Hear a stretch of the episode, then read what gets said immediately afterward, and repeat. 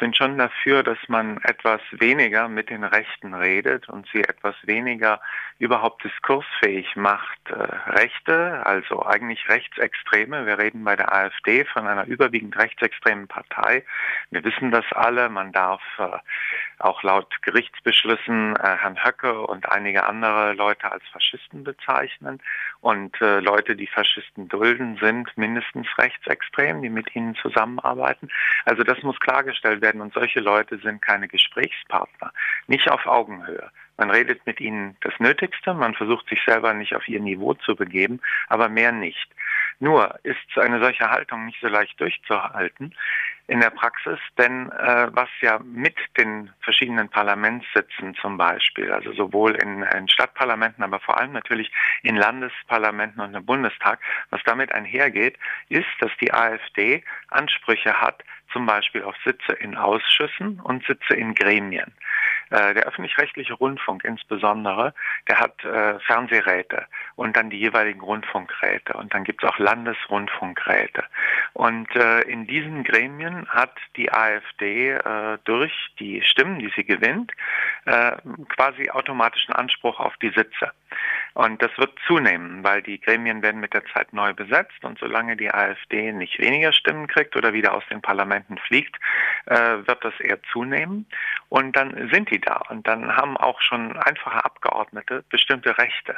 Die dürfen zum Beispiel einfordern, auch schon in der Stadt, dürfen Stadtabgeordnete einfordern, ins Theater zu gehen, das Theater zu besichtigen, ja, und sich dort quasi Bericht erstatten zu lassen. Und äh, all diese Abgeordnetenrechte, die sind auch gut, die haben ihren Sinn, die sollte man auch nicht zu schnell abschaffen, bloß weil einem die AfD nicht passt, sondern man muss andere Wege finden, um damit umzugehen. Und äh, wir haben vielleicht alle schon gehört von dieser Aktion der deutschen Theater, weil in den Theaterbühnen ist das äh, schon etwas früher losgegangen als beim Filmbereich. Äh, die Aktion der deutschen Theater im vergangenen Jahr war das, glaube ich, Wir sind die vielen oder auch Bündnis der vielen heißt das, kann jeder im Netz nachgucken. Äh, dieses, äh, dieses Bündnis, das äh, ist ziemlich schlagkräftig gewesen. Da wird erstmal die Lage geschildert, da helfen die verschiedenen Bühnen, das sind ja oft ziemlich kleine Bühnen in kleinen und mittelgroßen Städten, die helfen einander gegenseitig. Und so etwas brauchen wir auch im Punkto Film. Das ist so meine Grundidee gewesen. Im Fall von dem Herrn Mendig in Hessen, der selber nicht AfD-Mitglied ist, das muss man dazu sagen, das ist der Förderchef des Bundeslandes Hessen gewesen.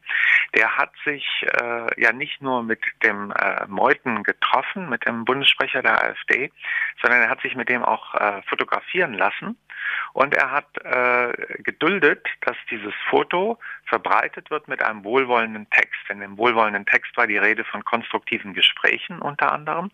Und jetzt äh, muss man wissen, dass in der Politik gibt es so bestimmte Floskeln, die aber was bedeuten, die nicht einfach nur so dahingesagt sind und die nicht privat sind. Und konstruktives Gespräch heißt äh, übersetzt, wir haben uns verstanden. Wir haben uns gut verstanden. Wenn er zum Beispiel formuliert hätte stattdessen ein kontroverses Gespräch, dann hätte er damit signalisiert in einer freundlichen diplomatischen Weise, wir hatten Meinungsverschiedenheiten. Aber offenbar hat der Förderchef von Hessen damals, der eben verantwortlich ist unter anderem zur Sicherung von Diversität, du hast es beschrieben, der äh, hat offenbar kein Problem, keine Meinungsverschiedenheiten, sondern ist sich einig mit dem Sprecher einer Partei, äh, die ganz offen fremdenfeindlich ist. Und das geht natürlich nicht. Also neben allem, was die AfD noch ist. Und das war der Grund eigentlich für diesen, wenn man so will, Aufschrei innerhalb der Filmbranche. Jetzt hat Mendig seinerseits sich ja in seiner Meinungsfreiheit eingeschränkt gefühlt. Die AfD ist ja eine parlamentarische Partei. Was entgegnest du denn darauf? Ja, diese Debatte um die Meinungsfreiheit, die äh, kennen wir ja auch aus den letzten Monaten.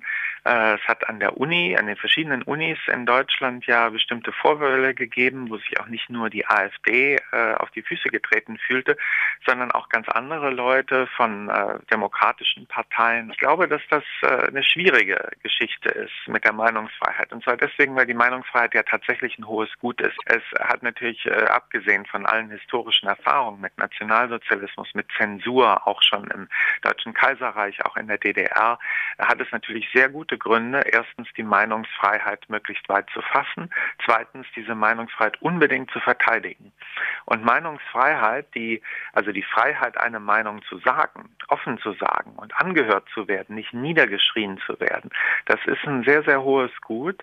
Und die ist natürlich vor allem dann erst wichtig, wenn man nicht einer Meinung ist, weil es ist natürlich äh, Blödsinn, irgendwie Meinungsfreiheit zu fordern, wenn man sich eh einig ist. Dann ist auch keine Kunst, jemanden ausreden zu lassen. Zur Kunst wird das, auch zur, zur Übung in der eigenen Toleranzfähigkeit, wird das erst, äh, wenn man sich uneinig ist, und zwar total uneinig, nicht so ein bisschen, äh, wenn man wirklich ganz unterschiedliche Ansichten hat. Und äh, ich glaube, dass wir alle darauf achten müssen, weil wir alle, das gilt auch für mich, ich hoffe, weiß nicht, ob es auch für dich gilt, aber ich glaube, es gilt für viele sehr vernünftige und nette Menschen, dass jeder so ein bisschen in seiner Filterblase ist. Man versteht sich natürlich und, und, und tauscht sich aus, vor allem mal mit Menschen, die äh, in einigen Grundpositionen der eigenen Meinung sind. Und äh, ich habe zum Beispiel einen großen Freundeskreis, aber ich kenne niemanden äh, in meinem Freundeskreis. Es sind sehr unterschiedliche Leute allen möglichen Alters und auch politische Orientierung. Ich kenne niemanden, äh, den ich auch nur im Verdacht habe, dass er mal die AfD gewählt hat. Das muss man sagen. Und deswegen fehlt mir natürlich auch manchmal so ein bisschen der Kontakt zur AfD-Position. Da bin ich auch nicht, äh, nicht irgendwie traurig drum. Aber umgekehrt fehlt natürlich vielen äh, AfD-Anhängern auch der Kontakt zu anderen und zu demokratischen Positionen. Die Meinungsfreiheit kann natürlich dazu genutzt werden, dass man selber mal ein bisschen über den Tellerrand guckt und ein bisschen kapiert, was überhaupt in den Köpfen und in den Herzen anderer Menschen abgeht. Äh, insofern vertraue ich auch auf die freie Kommunikation. Und ich glaube in der Tat auch, dass äh, die Meinungsfreiheit zu schützen ist. Ich glaube, dass auch Tendenzen, die ich sehr gut verstehe, also antikolonialistische Tendenzen, dass diese Tendenzen äh, dazu führen manchmal, dass man äh, in dem Eifer, was Gutes zu erreichen, die Verhältnisse zu verbessern, dass man in dem Eifer dann auch Leute nicht ausreden lässt oder Leute gar nicht mehr anhört. Ich fand es zum Beispiel wirklich falsch, dass man den Lucke, den Gründer der AfD, der längst ausgetreten ist, das muss man dazu sagen und dem man nun Rechtsextremismus persönlich nicht unterstellen darf, äh, der, äh, dass man den nicht hat reden lassen an der Hamburger Uni, das finde ich, äh, finde ich albern, das finde ich falsch, weil es die eigene Position schwächer macht. Ich glaube, wir Demokraten haben keine Angst vor der AfD. Wir müssen auch keine Angst davor haben. Wir müssen sehr wachsam sein, aber wir müssen nicht vor jemandem, der selber mit der AfD gebrochen hat, ihn quasi in so eine Art Sippenhaft nehmen und ihn noch zum Sünder erklären für etwas, wo er offenbar selbst bis zu einem bestimmten Grad auch eigene Fehler eingesehen hat. Äh, und ich glaube, dass man tatsächlich mit der AfD nicht unbedingt reden muss an der Uni, es sei denn in einem sehr eng begrenzten Kreis, weil eben die AfD, wie gesagt, rechtsextremistisch ist und weil man denen kein Forum bieten sollte. Ich glaube, die AfD ist nur groß geworden, weil man den Leuten ein viel zu breites Forum gegeben hat aus so einem Sensationalismus der Medien.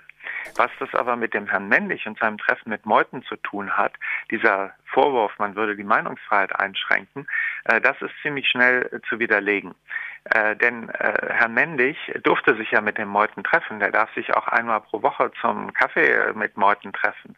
Äh, nur der Punkt ist, dass ein öffentlich-rechtlicher Förderer einer, der öffentlich bezahlt wird, sich nicht so einfach öffentlich mit einem politischen Mandatsträger treffen kann. Äh, der darf sich im Übrigen auch nicht so einfach mit einem Lobbyisten treffen. Nicht dann, wenn ein Lobbyist von irgendeiner Industriefirma äh, geschäftlich mit dem was zu tun hat. Also wenn der zum Beispiel von der hessischen Filmförderung äh, regelmäßig Kameras abgekauft bekommt und es aber noch 20 andere Kameralobbyisten gibt, dann darf sich nicht der eine dann plötzlich treffen. Da gibt es eine Art Korruptionsverdacht. Und wenn ich mich mit politischen äh, Mandatsträgern treffe, gibt es so eine Art politischen Korruptionsverdacht. Einflussnahme einfach ist der Vorwurf. Und äh, schon gar nicht darf ich so ein Treffen dann gutheißen, öffentlich, von wegen konstruktives Gespräch, was wir eben gesagt hatten. Äh, ich habe nicht gut verstanden. Das alles kann man nicht sagen. Äh, nicht als Mandatsträger, als Privatperson kann man das sagen. Nur äh, die Meinungsfreiheit äh, von Herrn äh, Mendig, äh, die wird überhaupt nicht eingeschränkt, weil der darf alle möglichen Dinge als Meinungsbeitrag veröffentlichen. Es ist nur so, dass man in einem öffentlichen Amt bestimmte Dinge nicht sagen darf. Das gilt für alle öffentlichen Amtsträger. Man muss unparteiisch sein, beispielsweise. Insbesondere dann, wenn man ja ziemlich viele öffentliche Gelder vergibt in Form von Filmförderung. Und äh, diese Unparteilichkeit, die hat er verletzt. Also Herr Mendig konnte vorher sagen, was er wollte. Der kann auch heute sagen, was er wollte. Auch im Internet äh, hat die Meinungsfreiheit Folgen. Das ist kein rechtsfreier Raum. Und das heißt ja auch, dass man die Leute ernst nimmt. Das heißt sogar Respekt, wenn die Meinung Folgen hat. In dem Sinn habe ich auch Respekt vor Herrn Mendig, dass ich das nicht alles als leeres Geschwätz nehme, sondern dass ich es ernst nehme, was er macht. Und entsprechend äh, ging das ja auch vielen anderen, auch der hessischen Ministerin, die ihn dann von seinem Amt abberufen hat, weil eben diese Form der Meinungsfreiheit von Herrn Mendig Folgen hatte. Du bist ja auch Filmregisseur, hast zum Beispiel Filme gemacht von Caligari zu Hitler und Hitlers Hollywood. Das heißt, mit den Rechten kennst du dich aus, denke ich mal. Ähm, das Ganze spielt jetzt ja auch in einen größeren Komplex hinein. Du hattest gestern auch schon was erzählt von ähm, Kapitalismuskritik in Kombination mit Antisemitismus, die jetzt in so öffentlich-rechtlichen Produktionen ähm, propagiert werden, könnte man schon fast sagen. Ich habe hier noch ein Stichwort Umstrukturierung der Mittelvergabe der Länder. Gibt es da denn einen Zusammenhang? Es ist, geht nicht um Herrn Mendig, der ist ja jetzt auch abberufen, schon vor zwei Monaten. Es geht nicht um einzelne Personen, sondern es geht um eine grundsätzliche Diskursverschiebung in unserer Gesellschaft. Und äh, wir müssen uns klar machen, dass die Rechten und Rechtsextremen, auch wenn wir die nicht mögen, dass die, ähm, die zurzeit nehmen eine Diskursverschiebung vor. Es gibt eine kulturelle Offensive der Rechten. Die benutzen Kultur, das heißt äh, insbesondere Filme, Theater, das Internet, Bücher, Sachbücher auch, dazu, ähm, im Grunde unsere Sprache auch zu verändern. Das ist Sprachpolitik, so wie das alle kennen, auch wenn man versucht zum Beispiel eine geschlechtergerechte Sprache einzuführen, ist das auch Sprachpolitik. Und so versuchen umgekehrt auch die, die Rechten, Sprache umzudefinieren. Und ähm, da müssen wir ziemlich wachsam sein. Äh, und ich glaube, dass wir da noch nicht so ein richtiges Empfinden haben. Also schon deswegen, weil es ist halt hässlich, es ist äh, unsympathisch, es ist ekelig, sich mit den Rechten und Rechtsextremen zu beschäftigen. Trotzdem müssen wir das tun. Und es geht dann schon mit unserer eigenen Sprache los. Ich würde jeden äh, Hörer und jede Hörerin auffordern, äh, den Ausdruck Populismus oder Rechtspopulismus zu vermeiden im Zusammenhang mit der AfD. Denn die AfD ist nicht eine populistische Partei. Dadurch, dass die so genannt wird, leider auch von vielen Forschern so genannt wird, scheint mir verharmlost man die AfD. Man sollte die schon rechtsextrem nennen, schon rechtsradikal nennen, wenn sogar deutsche Gerichte die ja nicht bekannt sind, besonders innovativ zu sein. Wenn schon deutsche Gerichte der Meinung sind, dass die AfD in Teilen eine faschistische Partei ist, dann glaube ich, darf man sie rechtsextrem nennen. Und Populismus ist ja was, das ist vielleicht nicht wahnsinnig sympathisch, aber Populismus heißt in Übersetzung eigentlich nur, man redet den Leuten nach dem Mund und man sagt ihnen, was sie vermeintlich hören wollen. Das tun alle. Das hat Martin Schulz in der FDP, SPD getan. Das hat, äh, tut der Söder, der bayerische Ministerpräsident in der CSU. Das dürfen die auch tun. Äh, jeder vereinfacht ein bisschen. Jeder sagt mal was als Politiker, was vermeintlich die Leute hören wollen. Und das muss man sehr genau, sehr klar unterscheiden von allem, was rassistisch wird und was die demokratischen Verhältnisse kaputt machen will, auf die eine oder andere Weise. Also von der AfD und äh, deswegen denke ich, das ist jetzt so ein Beispiel, wo man auf die eigenen Ausdrücke sehr genau achten muss. Ähm, und das bedeutet für uns alle, dass wir die Kultur unter, die sollten wir nicht unterschätzen, so nach dem Motto, das ist nur Unterhaltung, da geht es doch nur um Filme, da geht es doch nur um Spaß, sondern wir müssen uns klar machen, dass Kultur ein Weg ist, genau solche Sprachverschiebungen, und Sprache ist Inhalt, also Inhaltsverschiebungen, politische Diskursverschiebungen vorzunehmen. Das ist das Ziel. Und man kann sehr leicht, äh, wenn man sich mal umguckt, auf den programmatischen Seiten der neuen Rechten, das geht ja weit über die AfD hinaus, das geht in ganz andere Felder, die auch Nähen zum Rechtsterrorismus haben, zur Gewaltbereitschaft. Wenn man da nachliest, wie die vorgehen wollen, da, da schreiben die ziemlich offen über ihre Strategien, dann ist ganz klar, dass erstens mal die AfD der parlamentarische Arm des Rechtsextremismus ist, dass aber dahinter ein viel größeres Netzwerk ist.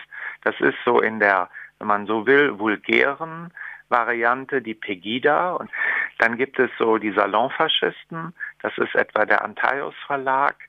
Äh, und äh, das sind so diese zwei Pole. Und die AfD ist der parlamentarische Arm von all denen.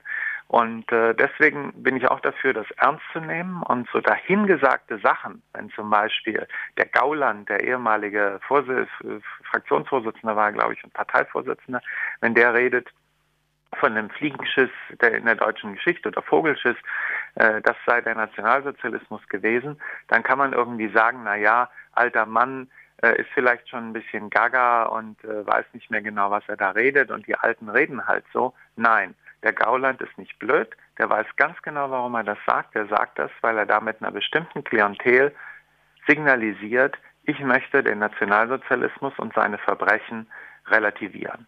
Und das muss man entsprechend ernst nehmen, auch wenn das keine, kein Ausdruck ist, der irgendwie gleich strafbehaftet ist als Volksverhetzung. Das ist, eben ist so eine Grauzone. Wenn er gesagt hätte, das waren keine Verbrechen oder Auschwitz gab es nicht oder sowas in der Art, so dumm ist er nicht, sowas zu sagen. Wenn er das gesagt hätte, dann wird er sofort ein Verfahren am Hals haben. Also, man muss genau darauf achten, man muss diese Ausdrücke ernst nehmen und natürlich muss man sie bekämpfen. Man muss wachsam sein. Äh, und wir können sehen in der Kulturszene, was es heißen würde, wenn die AfD an die Macht kommt. Und ich glaube, wir alle müssen äh, darauf achten, dass das nie passiert. Ich halte es für gar nicht wahrscheinlich, aber für durchaus möglich, dass in den nächsten 10 bis 15 Jahren die AfD, genauso wie sie auch wieder verschwinden kann, schneller als man denkt, wenn die sich zerschlagen, aber genauso kann es auch passieren, dass die in irgendeiner Form von Koalition mit einer veränderten CDU-CSU an die Macht kommen. Beispiel dafür wäre Österreich. Das hat zwar nicht lange gedauert mit der FPÖ, die waren zweimal an der Regierung, weil man mit diesen Leuten auch nicht regieren kann weil sie korrupt sind, auch davon abgesehen. Äh, aber das kann halt trotzdem erstmal passieren. Und schon in diesen wenigen Monaten, in denen die SPÖ in Österreich an der Macht war, hat man sehen können, dass die sehr stark äh, den die kulturellen Strukturen zumindest versucht zu verändern, teilweise auch wirklich verändert. Da hat es ein Bündnis gegen Rechts auch gegeben. Insofern sind manche Sachen auch verhindert worden. Aber die haben natürlich sofort über die öffentliche Mittelvergabe äh, versucht, Einfluss zum Beispiel auf den öffentlichen Rundfunk in Österreich zu nehmen, den ORF. Und sie haben sofort versucht, ähm, Einfluss auf die freie Presse zu nehmen, indem sie Förderungen zum Beispiel zurückgezogen haben, indem sie andere Gruppen, also dann zum Beispiel rechte Verlage, Zeitschriften, sowas gefördert haben, indem sie versucht haben, äh, vollkommen gar nicht mal linke, sondern äh, vollkommen liberale, demokratische äh, Filmprojekte zu verhindern und denen Geld zu entziehen, zumindest weniger Geld zu geben. Das sind so ein paar Beispiele. Und solche Dinge gibt es in Deutschland, soweit ich weiß, noch nicht. Äh, es heißt aber auch nicht, dass, es das, äh, dass ich jetzt wirklich alles weiß, weil das, was dann so in den Ländern passiert, das kann man natürlich gar nicht alles beobachten. Aber ähm, die Gefahr ist da und deswegen haben auch wir alle, so ganz viele Filmleute, halt über 600, haben diesen Aufruf gegen männlich unterschrieben im Herbst. Wir haben äh, gedacht, während den Anfängen, wir versuchen das zu verhindern. Äh, da haben wir Erfolg gehabt, weil das auch ein leichtes Ziel ist, weil der männlich sich ziemlich dumm verhalten hat. Der hätte sich auch dreimal öffentlich entschuldigen können und dann wäre es viel schwieriger gewesen, den abzuberufen, hat er aber nicht gemacht. Und ähm, aber man muss bei den leichten Zielen anfangen und sich dann die schwierigeren Ziele nehmen. Ich glaube zum Beispiel, dass äh, man mal beobachten könnte bei euch im Sendegebiet, was denn in den einzelnen Gebieten passiert, äh, was zum Beispiel in, in der Stadt Freiburg passiert, äh, wie sich da die AfD verhält im Kulturausschuss, wie die sich verhält in puncto Theater. Wahrscheinlich könnten die Stadttheater von Freiburg, auch die unabhängigen Bühnen, aber noch viel stärker die öffentlich geförderten Bühnen, auch berichten, was da so passiert. Da gibt es dann in manchen Städten auch schon Tendenzen, dass es zum Beispiel so Boykottaufrufe gibt für bestimmte Inszenierungen. Dass es äh, Demonstrationen gibt, so ein bisschen ähnlich wie Pegida, wo die sich dann vors Theater stellen und irgendwas erzählen von volksfeindlichen Stücken und solchen Geschichten. Also das sind so Beispiele. Und da muss man, glaube ich, sehr stark dafür eintreten als Demokrat, dass diese demokratischen gewachsenen Verhältnisse, dass die Vielfalt nicht zerstört wird und äh, die Freiheit der Künstler gewährleistet wird Und da, glaube ich, muss man auch ein bisschen über seinen Schatten springen. Da sollten wir alle zusammenhalten, selbst wenn uns bestimmte Dinge vielleicht nicht gefallen, selbst wenn bestimmte äh, Menschen auch im demokratischen Spektrum natürlich Meinungen vertreten, die uns nicht gefallen. Da muss man dann zum Beispiel auch äh, CDU-Politiker unbedingt verteidigen. Da müssen wir alle zusammenhalten. Und wir wissen ja, wie weit das führt. Gerade jetzt wird öffentlich ziemlich viel debattiert über Kommunalpolitiker, die angegriffen werden, die gemobbt werden. Das dürfen wir nicht unterschätzen, bloß weil wir selber das nicht kennen. Ich habe zum Beispiel, weil ich diesen Aufruf äh, organisiert habe, auch alle möglichen E-Mails bekommen. Das hat sich sehr in Grenzen gehalten. Da gab es keine Morddrohungen drunter oder so. Da gab es auch nur ganz wenig Beleidigungen drunter und die waren nicht so massiv. Es gab ganz viel Dummheit vor allem darunter. Und äh, da, da konnte ich mir aber schon so vorstellen, weil das dann, du, du liest die halt trotzdem, das beeinflusst Menschen. Und ich kann mir gut vorstellen, wie es erst recht Politiker, Politikerinnen beeinflusst, wenn die am Tag so fünf bis äh, 50 Drohungen und, und Beleidigungen und Schmähungen und andere Sachen kriegen. Wie gesagt, es gibt die Meinungsfreiheit, aber die deckt natürlich nicht Straftaten wie solche Aufrufe, Mordaufrufe und Beleidigungen und Drohungen. Und äh, da muss man auch äh, hart gegen vorgehen. Gleichzeitig wissen wir alle, das ist im Netz nicht so einfach. Die Leute haben anonyme Accounts, falsche Identitäten und sowas. Und äh, man muss hier einfach wachsam sein. Man muss hier auch zum Teil neue Mittel äh, erproben. Und vor allem muss man wirklich auch zusammenhalten innerhalb der Demokraten. Wir sollten uns einig sein. Und ich glaube, da können wir uns auch mit vielen Leuten äh, von dem Spektrum der CDU bis zur Linken sehr einig sein, dass äh, die AfD außerhalb dieses Spektrums ist und dass man die Vielfalt der Demokraten verteidigen muss. Mehr Kunst, weniger Kommerz, Filme dem Publikum zugänglich machen und künstlerische Bildung. Das ist runtergebrochen. Das, korrigiere mich, wenn es falsch ist, das, was die Woche der Kritik in etwa möchte. Das ist so eine Art äh, Gegenveranstaltung zur Berlinale entstand als Reaktion auf die blinden Flecken des Festivals, Festivalbetriebs, ist eine Veranstaltung des Verbands der deutschen Filmkritik, also Filmjournalistinnen, WissenschaftlerInnen, die in Presse, Funk und Fernsehen tätig sind. Ähm, da ist jetzt für den 19.02. als Auftaktkonferenz ohne Thema, eine Konferenz angekündigt, die eigentlich das Thema hat Film gegen Rechts. Ähm, da geht es unter anderem für, um das Plädoyer für eine neue linke Cinephilie und eröffnet wird das Ganze mit einem Workshop gegen rechte Einflussnahme aufs Kino. Also genau das, worüber wir gerade sprechen. Das Ganze geht eben vom 19. bis 27. Februar in Berlin in den Hackischen Höfen. Die Konferenz heißt Cinema Plural. Äh, in der Woche der Kritik werden ja auch einfach Filme gezeigt und es wird über Filme gesprochen. Das ist äh, vor allem der große Unterschied zur Berlinale, weil die Berlinale, äh, die hat dieses Jahr eine neue Leitung, die ist sympathisch und interessant und wir hoffen alle, dass die Berlinale viel besser wird und dass man dann gar nicht mehr so eine Gegenveranstaltung gegen Berlinale machen muss, sondern einfach vielleicht mit denen zusammenarbeiten kann. Aber davon abgesehen, äh, die Berlinale ist so eine Mammutveranstaltung. Die zeigen 400 Filme in zehn Tagen. Das kann natürlich kein Mensch sehen, kann kann kein Mensch auch nur die 40 Filme in zehn Tagen gucken oder die allerwenigsten vielleicht. Ein paar können schon. Vier Filme am Tag geht ja gerade noch.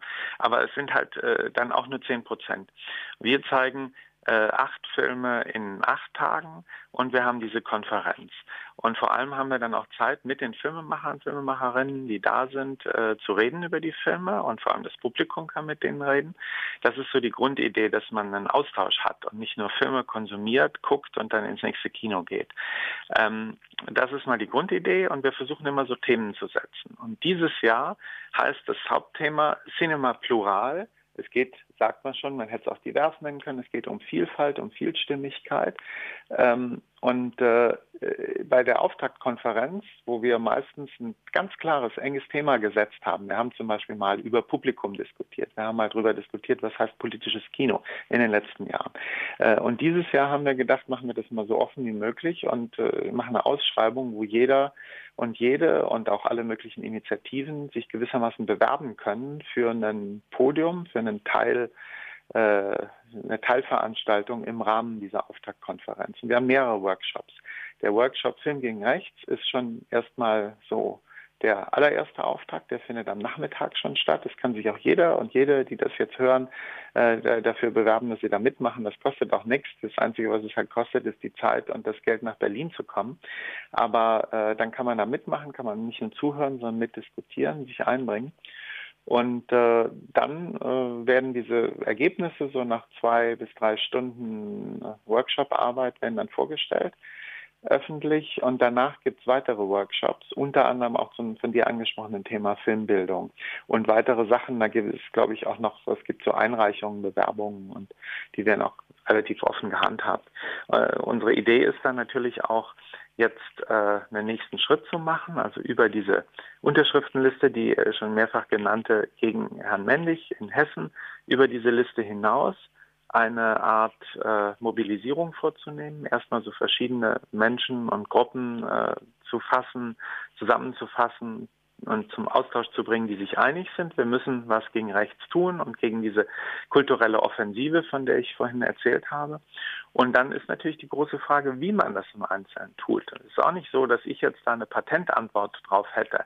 Ich habe so bestimmte Vermutungen, wie man das machen kann.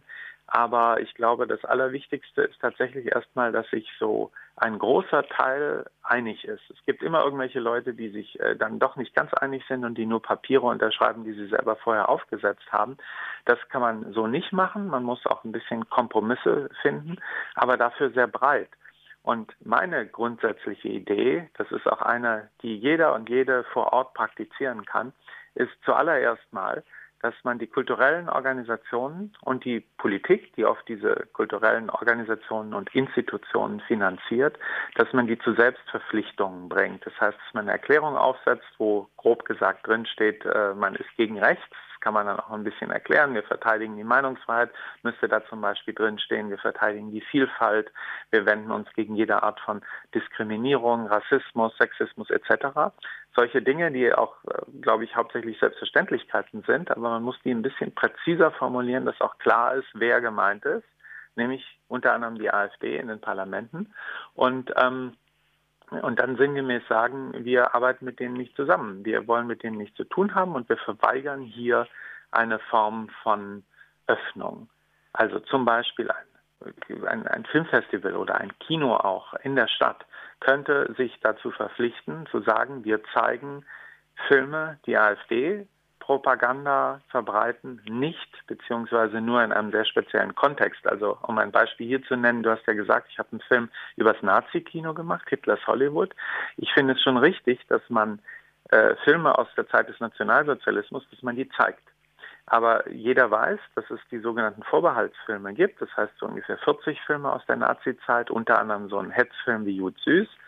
Die werden, dürfen gezeigt werden. Es gibt keinerlei verbotene Filme bei uns in Deutschland, aber die dürfen nur gezeigt werden mit äh, einer Einführung von einem Filmwissenschaftler, Filmwissenschaftlerinnen, von irgendwelchen Fachmenschen, die dann äh, darin erklären, äh, zum Beispiel einen Kontext herstellen, also erklären, wie der Film gemacht wurde, warum er gemacht wurde, erklären, dass das kein Dokumentarfilm ist zum Beispiel. Also Jod Süß ist ein Spielfilm, aber zum Beispiel bei diesen äh, bekannten Reichsparteitagsfilmen von der Leni Riefenstahl, einer Nazi-Regisseurin, äh, da der, der, gilt offiziell als Dokumentarfilm, weil die hat einfach gefilmt, äh, was da auf dem Reichsparteitag passiert ist, die Nazi-Aufmärsche und so.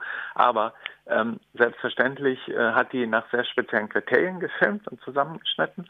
Und äh, selbstverständlich sind auch schon diese Aufmärsche selber nicht einfach etwas, was so passiert ist, sondern was choreografiert war, was sehr genau eine, aus, einer ausgefeilten Technik der kulturellen und politischen Präsentation und Repräsentation gefolgt ist. Und äh, das muss man und kann man erklären.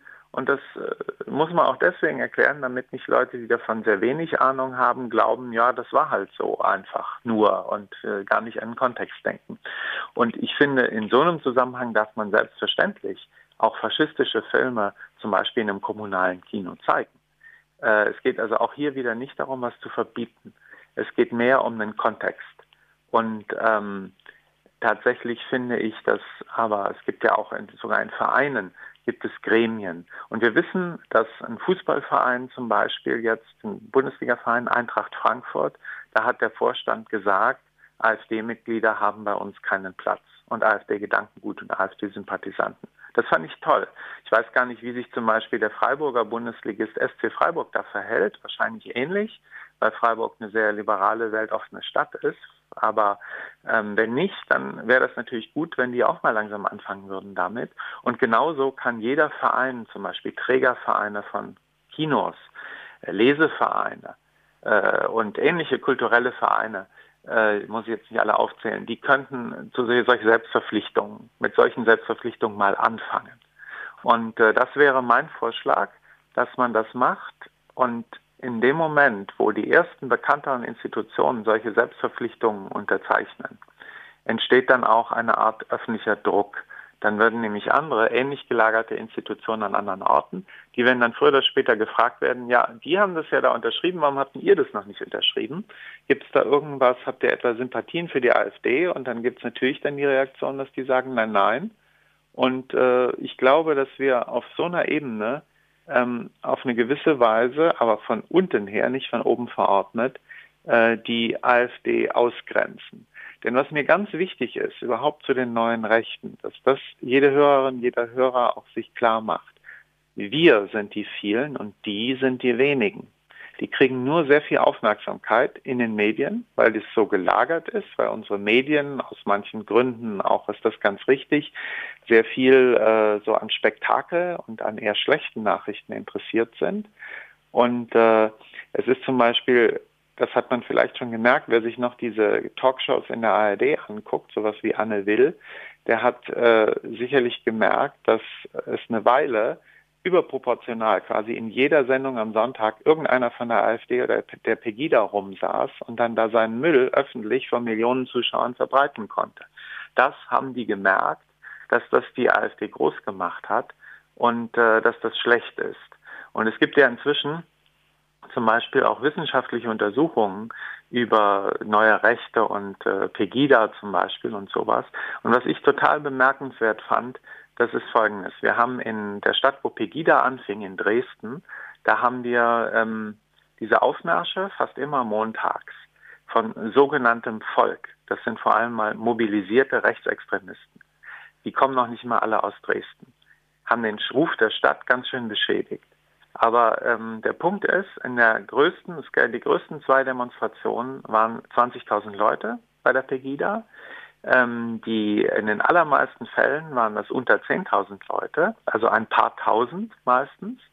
Und schlimm genug, kann man sagen. Aber es gab Gegendemonstrationen. Gegendemonstrationen waren in mehrfachen Fällen 200.000. So, niemand hat sich groß mit denen beschäftigt, mit den 200.000. Niemand hat einen Vertreter dieser Gegendemonstrationen bisher zu Anne Will eingeladen. Was im Grunde ein Skandal ist. Warum eigentlich nicht? Wenn die die Pegida zigmal einladen und wenn nicht Pegida, dann die AfD und ähnliche Konsorten. Warum laden die dann nicht äh, die äh, Vertreter auch mal der breiten demokratischen Mehrheitsgesellschaft da ein? Und zwar nicht jetzt andere Parteien, sondern dann auch mal einen, der so eine Gegendemo organisiert hat und der erklären kann, dass auch die braven Bürger in ihrer Mehrheit und auch so die sogenannte schweigende Mehrheit in ihrer Mehrheit halt nicht AfD wählt, halt nicht diese Positionen unterschreibt. Und noch nicht mal die Leute, die vielleicht mal die AfD wählen, um ihrem Bürgermeister vor Ort einen Denkzettel zu verpassen, was man irgendwie noch verstehen kann, obwohl es natürlich eigentlich nicht geht, die AfD zu wählen. Aber ähm, solche Leute, da müsste man viel stärker, scheint mir auch, so etwas wie die ganze Gesellschaft abbilden und repräsentieren und nicht nur die lauten Krakeler an der extremen einen Ecke auf der rechten Seite. Ähm, und äh, es ist auch interessant, dass es inzwischen vier Untersuchungen über die Mentalität und das Gedankengut und die sozialen Strukturen zum Beispiel der Pegida gibt. Es gibt aber meines Wissens keine wissenschaftliche Untersuchungen über Struktur, Gedankengut äh, und sonstiges dieser Gegendemonstrationen, wo es ja auch mal interessant wäre, warum lassen sich denn Bürger äh, mobilisieren für Antifaschismus?